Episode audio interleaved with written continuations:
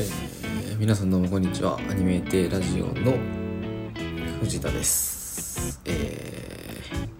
ー、そうですね。まあ今日3月7日なんですけれども、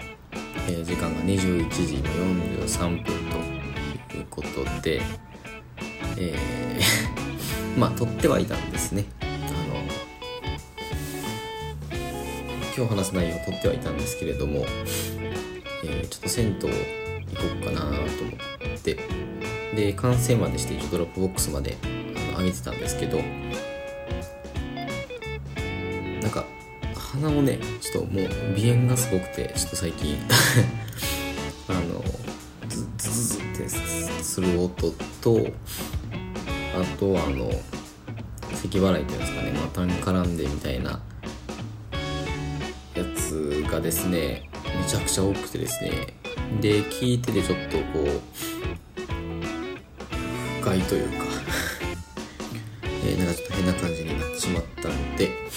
えー、急遽帰ってきてですね、まあ、ちょっとスーパーで買い物とかをしたりしたんですけれども帰ってきて取り直しという感じになっております、えー、謎の凝り性が出てしまってですね、えこんなものを届けるわけにはいかないということで、えまあっていくんですけれども、えー、今回紹介したいのがあそうえー、とねこれまで音楽とか、えー、本とか紹介してたとは思うんですけれどもちょっとですねあの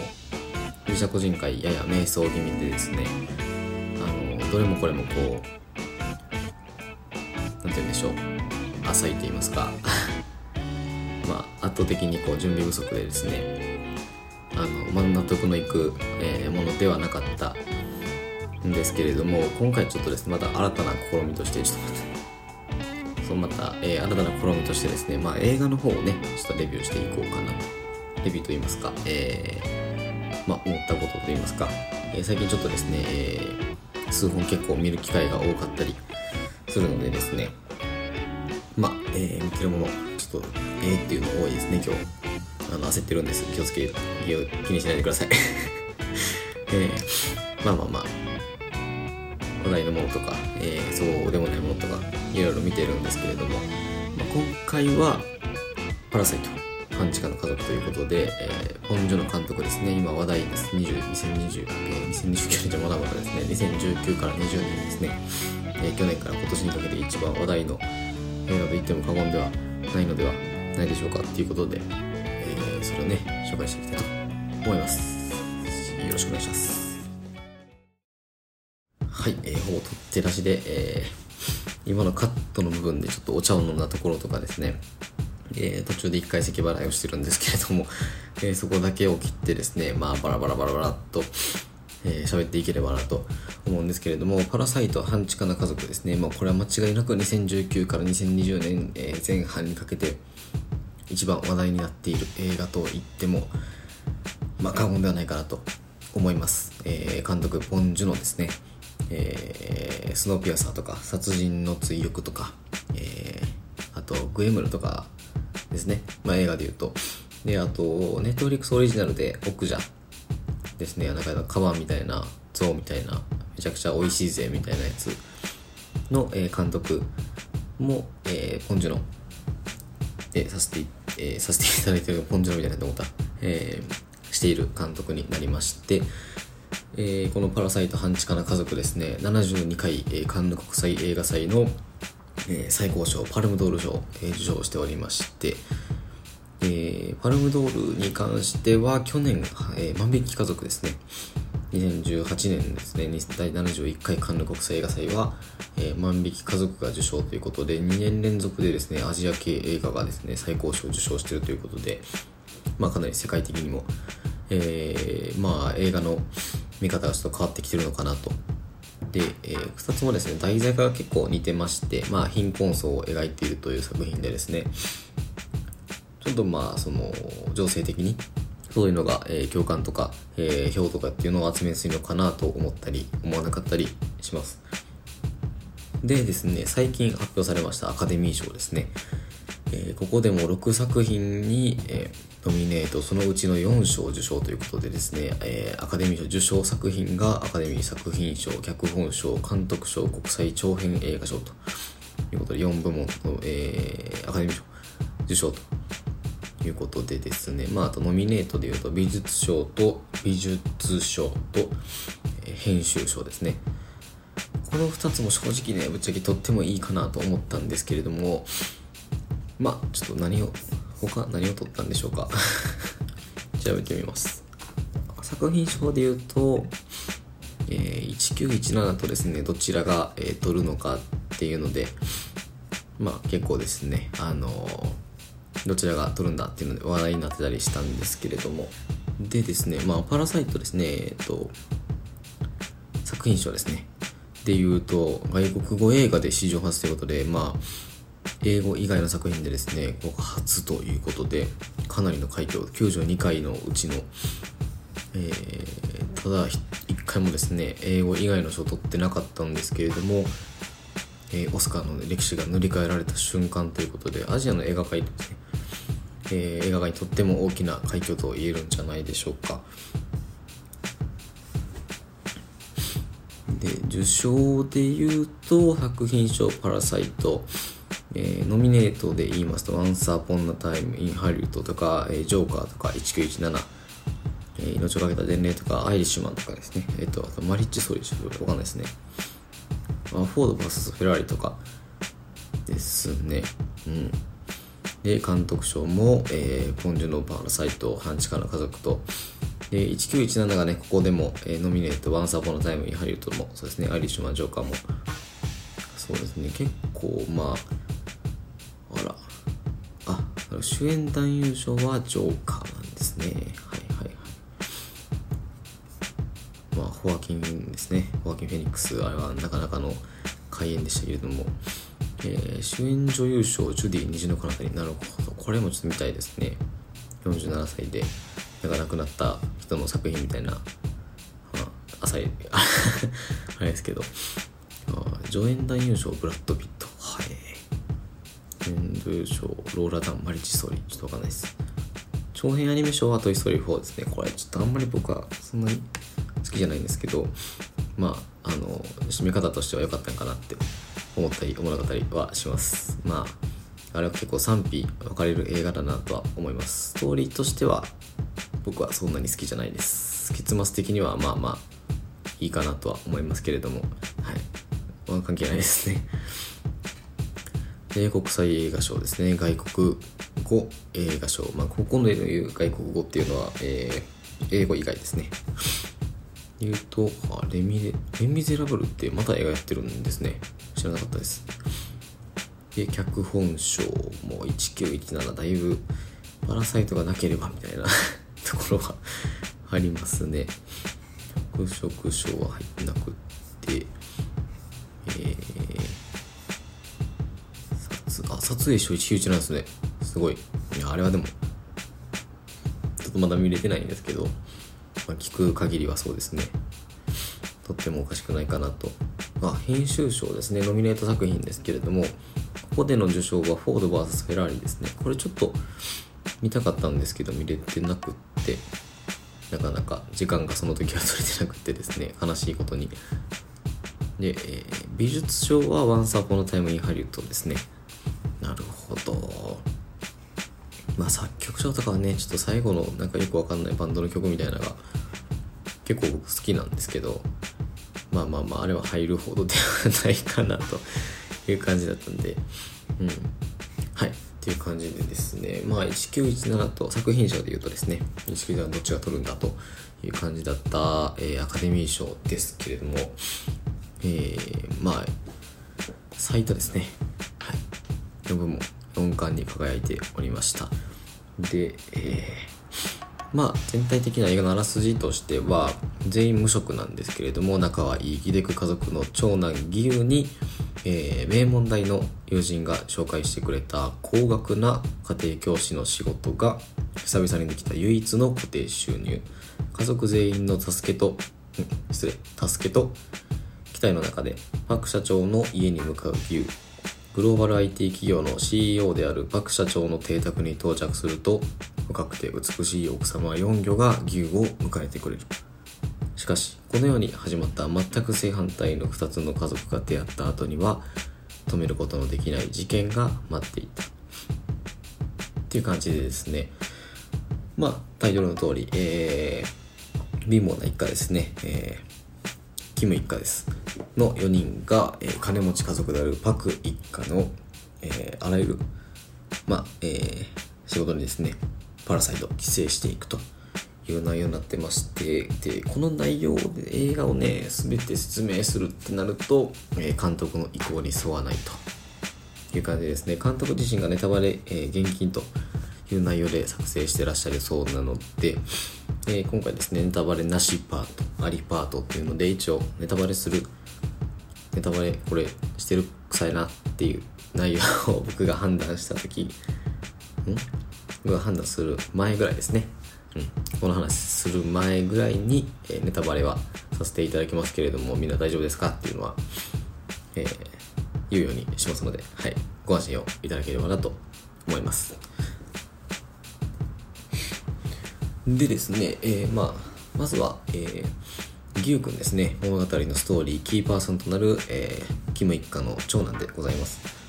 えー、友人からですねえ友人が多分留学だったか徴兵だったか留学だったと思うんですけれども、えー、留学するということで、まあ、大学の、えー、チャラ男たちに家庭教師を任せてしまうと、まあ、その女の子を教えてるんですけれども、まあ、あの取られちゃうよと。でまあその子が大学に入ったら付き合うみたいなことを言っててですね君なら信じられるって言ってるんですけれどもちょっとキュー君この時点であのバカにしてんのかって思ってほしい ところなんですけれどもまあまあ引き受けましてかなり給料も良かったみたいでですね。で、えー、そこからですね、まあ、家に入ってで、えー、アメリカ至上主義の裕福一家パク一家でございますけれども、えー、名前を偽ってですねケビンとして、えー、家に潜入して、えー、パラサイトしていくと。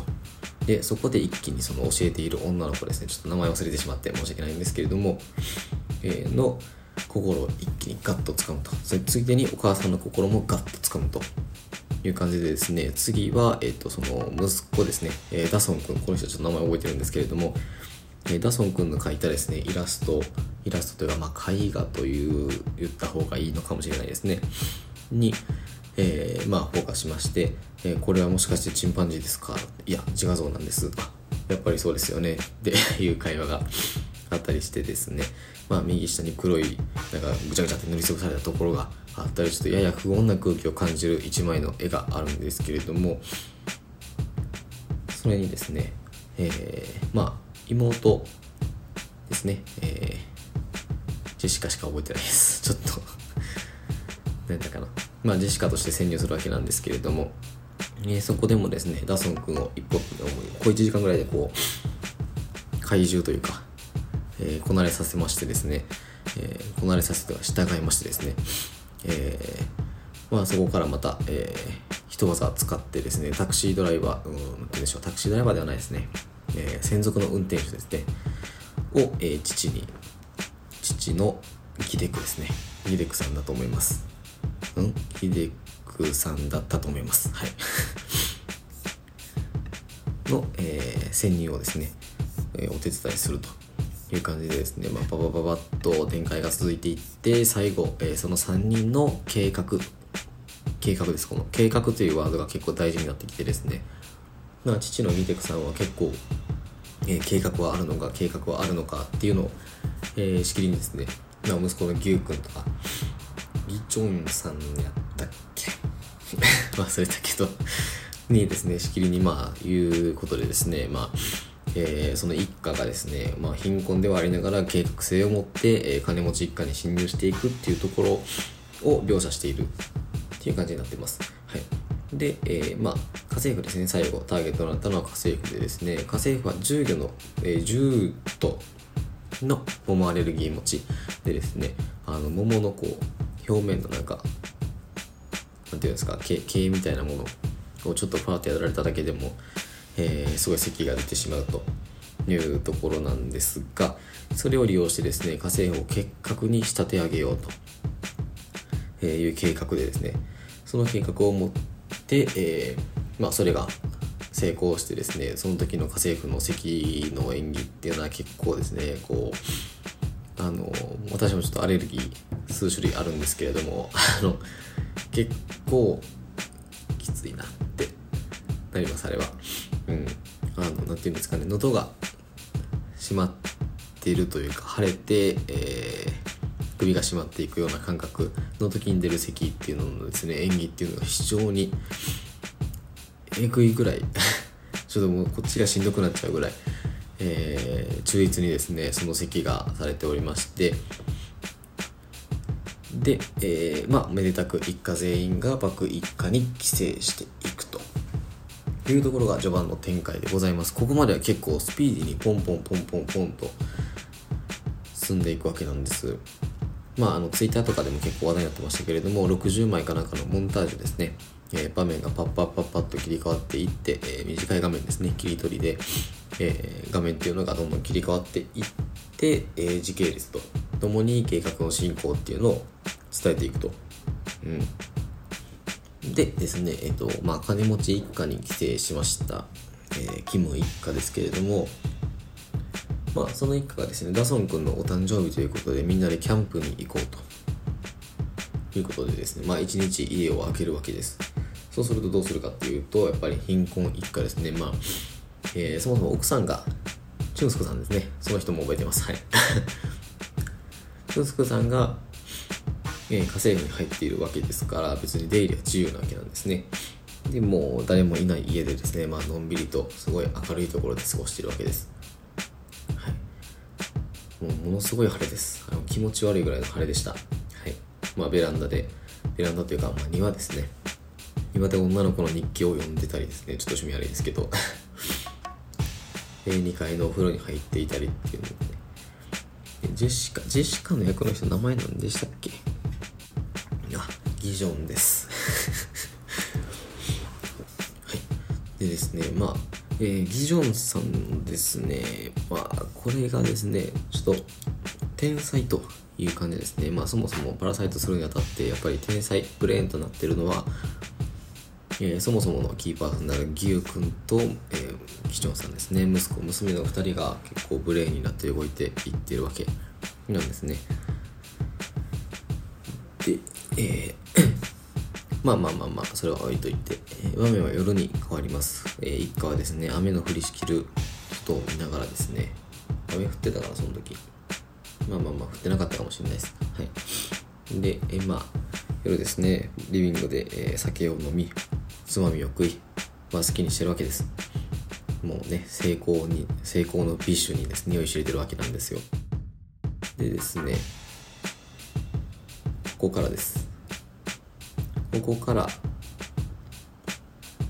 ネタバレが入ってきます、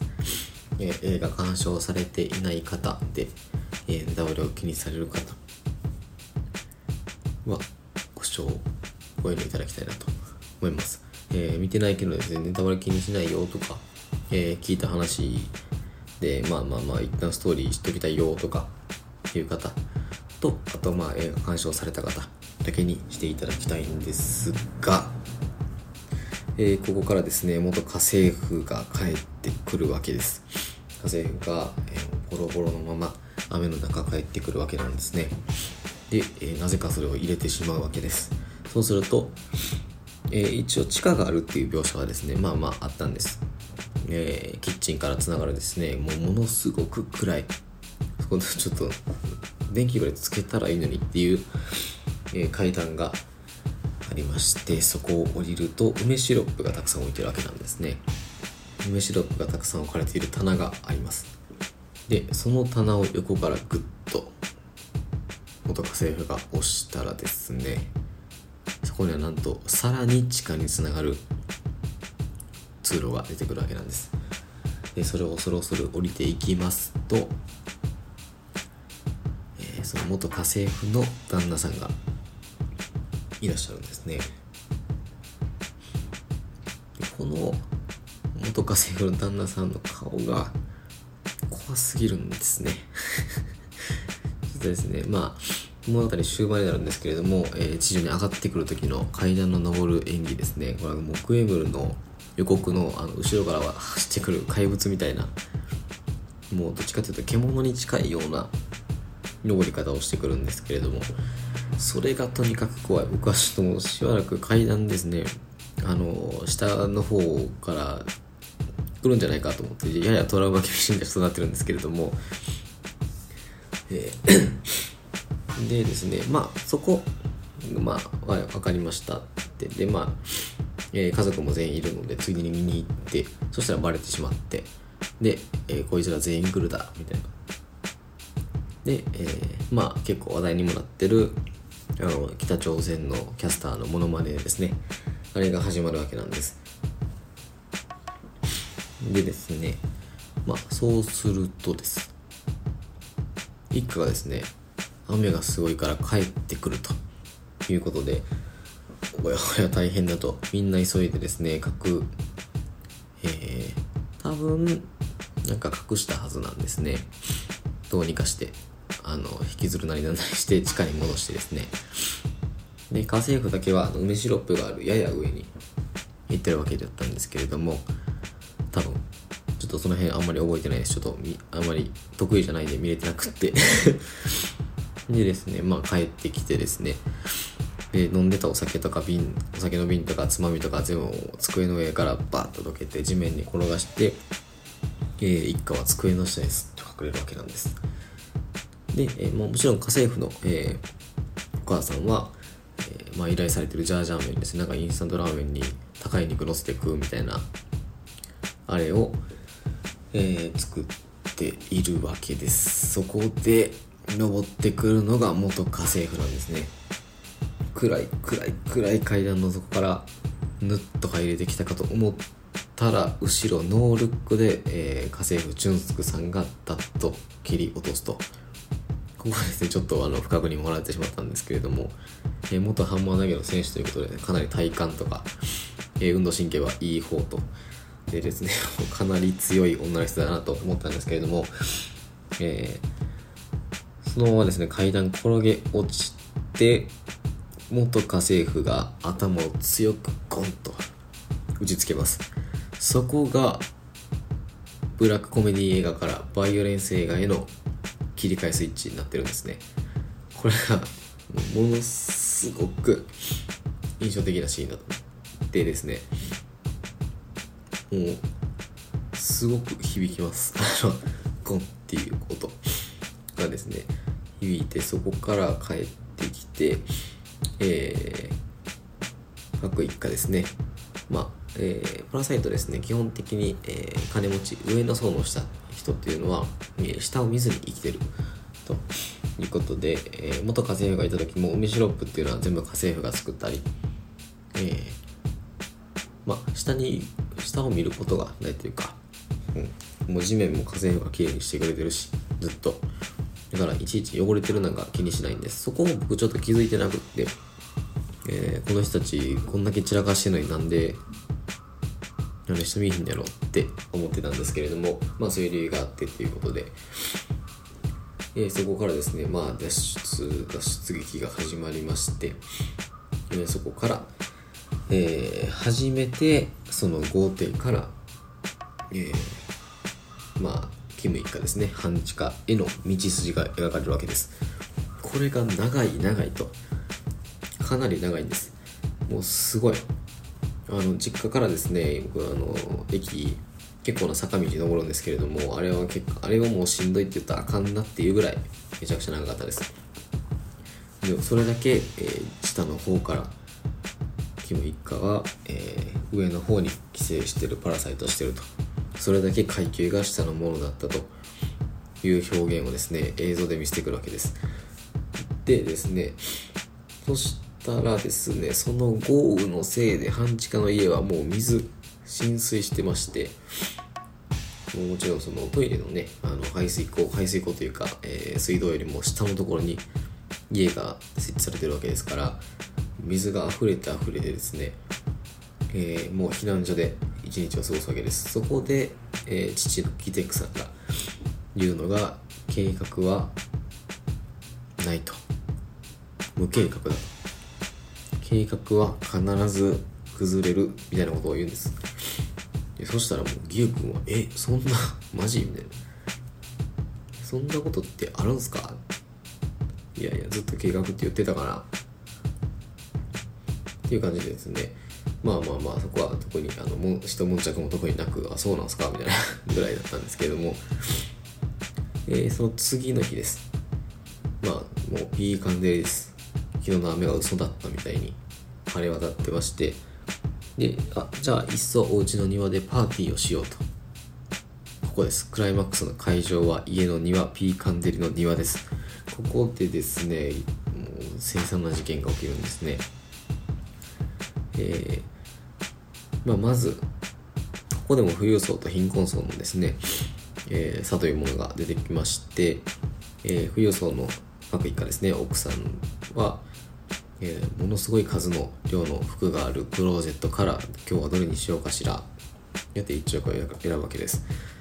でそのカットの次のカットだったと思うんですけど、え避難所ですね。でも乱雑に置かれた服の中から服をパッと1着選んで、えー、着るパクイ、えー、キム一家っ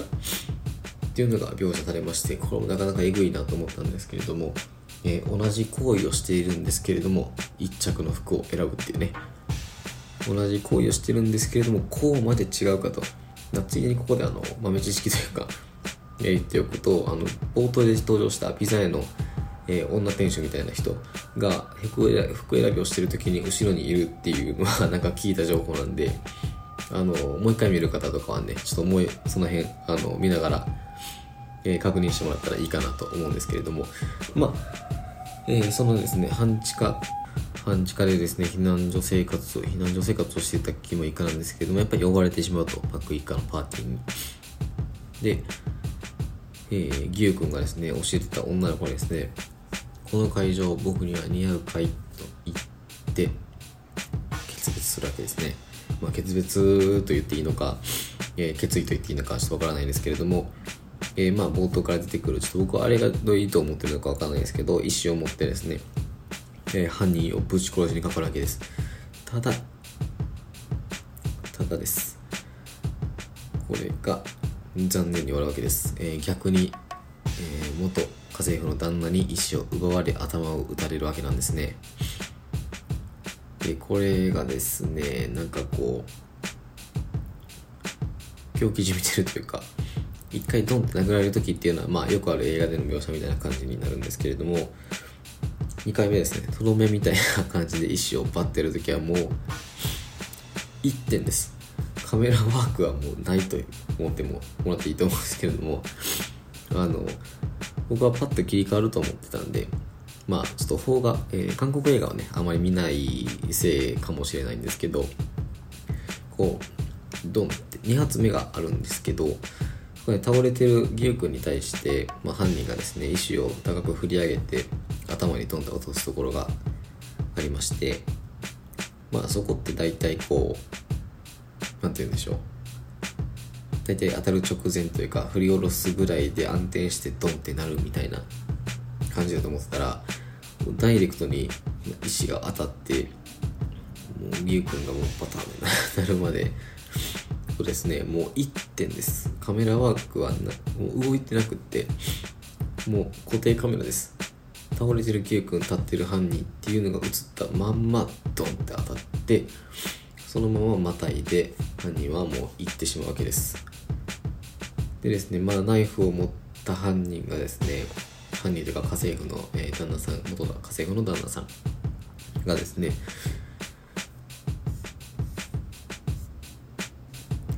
基準を刺し殺します。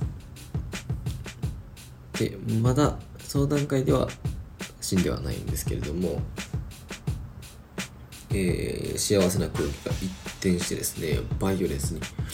変わっていくわけです。で、えー、そのままですね、まあ、俊介さんですね、お母さん、家政婦さんですね、今の、がですね、まあ、もみくちゃになりながら、えー、ノールックでですね、元家政婦を叩き落とした女ですから、えー、かなり応戦するわけなんですが、えー、結局ですね、こう、俊介さんの勝利と、えー、バーベキューの中の串をですね、横腹にずっと刺して、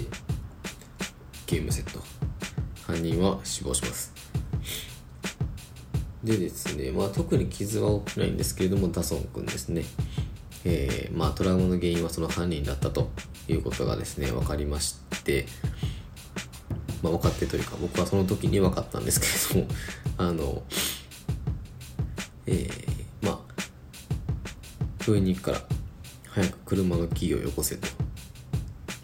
あのバック一家の、えー、旦那さんですねドンイクさんに言われるわけです。で横にはぶっ刺されて倒れてる娘がいるわけなんですね。でこっのことには目もくれず自分のことばっかりかと。もうついに限界だと。でここでもう一つトリガーになるのが犯人の顔を見た時に犯人の顔といいますかまあ一瞬だけわっさみたいなわっさっていう顔をするんですね。それがトリガーになってお父さんですね。えー、何でしたっけ？ギテックさんは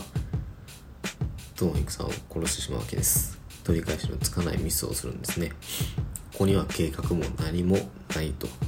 だから赴くままに行動した結果こうなってしまうと。そうなんですね。そこで一旦幕切れです。でそこからはですねちょっとポン・ジュノー監督はですね割とそういうことをするっていうららしいんですけれども、まあ、エピローグというかいうのが続いていって、えー、まあ最終的にお父さんはえー、その家政婦の元旦那さんですね家政婦元家政婦の旦那さんです。はい。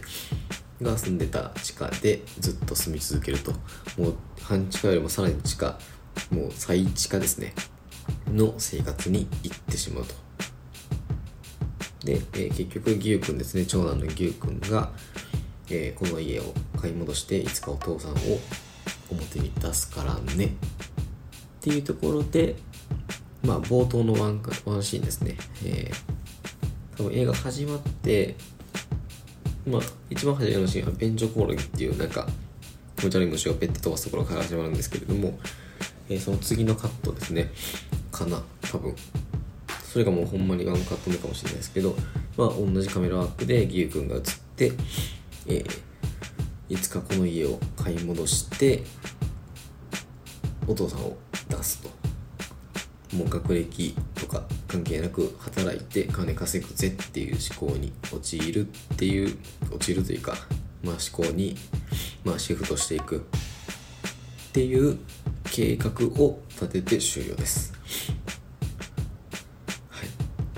はい。まあ、パラサイトですね。まあ、ギジョンさんが死ぬ理由はなかったのではないだろうかと思うんですけれども、えー、いろいろとですね、まあ、考察とかを見てると、えー、ギジョンさんは唯一誰かに代わって入っているわけではないと、まあ、長男の牛君は、まあ、あのそれは陥れてるっていうことではないんですけれどももともといた家庭教師の、えー、同級生というか幼馴染にと入れ替わってる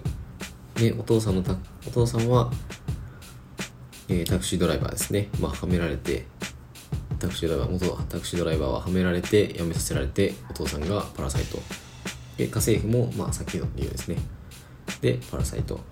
でギジョンさんだけは特にその入れ替わった人物とかっていうのはいないんですね。まあつけてもすぐ辞めちゃうのよっていう人。うん続かないのよっていう感じでですね。そもそも誰かの大学になってないと。だから最後には死んじゃったよ。みたいな。ちょっと ちょっとそんな感じのえー、考察を見ましたけれども。まあ全体的にですね映像がすごく美しいと。でその映像でですねえー、匂いですね。まあ見た方ならわかると思うんですけれども匂いを映像で伝えるっていうことにチャレンジしてるわけなんです。でですね半地下の人の匂いと、えー、まあ、上流階級の匂いっていうのをですねダソン君が一番よく感じ取っていると。ここはですねダソン君がまあえー、直接的にですね書いてるところで言うと、えー、お父さん、えー、あれですね半地下のお父さんお母さんとあとギジョンさんですね3人同じ匂いがするよっていうシーンとか、えー、今日は外で寝るよって言ってまあ3人4人ですね。あの逆盛りをしてた後です。に、えー、一人だけ家の外で寝るとか。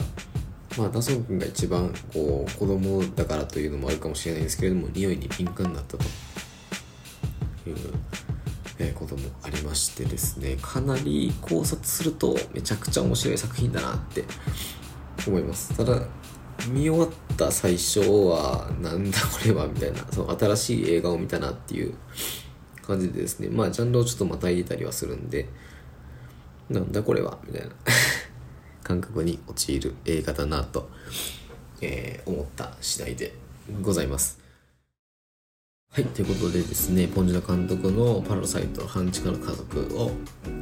えー、まあ、自分のですね、まあ、なんて言うんでしょう、主観というか 置いて話しましたけれども、どうだったでしょうか。結構ですね、まあ、映画は喋りやすいなって思いました。はい。まあ、2時間で見れたりするんでね、で結構手軽なコンテンツなのかなと思ったりするんですけれども、ただまあ、2時間ってね、2時間プラスそのいろんな、えー、ものを調べたりとかあとまあそもそもね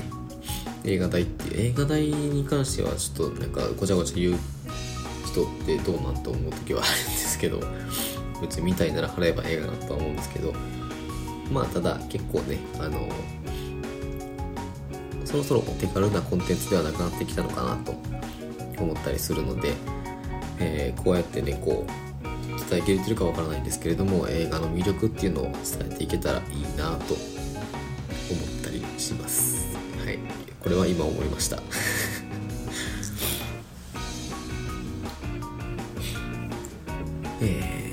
メテイラジオでは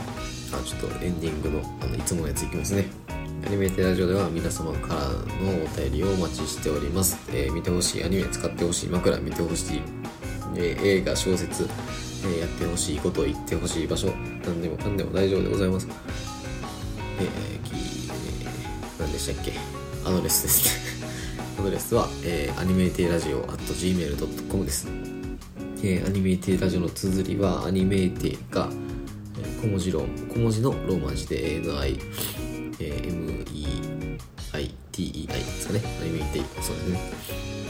えー、ラジオは RADIO のレイディオのラジオです。に at gmail.com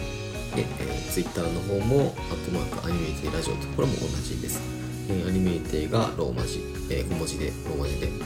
えー、ラジオは RADIO のレディオ。これも小文字です。よろしくお願いします。はい。ちょっとですねもう10時半なんでギリギリです。今日。今日もギリ上げれるかなみたいな感じです。ちょっとですね話するのやめようって病院行こうって感じです。はい。まあ、えー、今度ね結構なんかこの映画の話もなんか週1とかでしていきたいなとか思ったり思わなかったり、えー、そもそもできひんやろって思ったりするわけですけれどもこういうね考えていこうと思います。はい。お相手はアニメテラジオの藤田でした。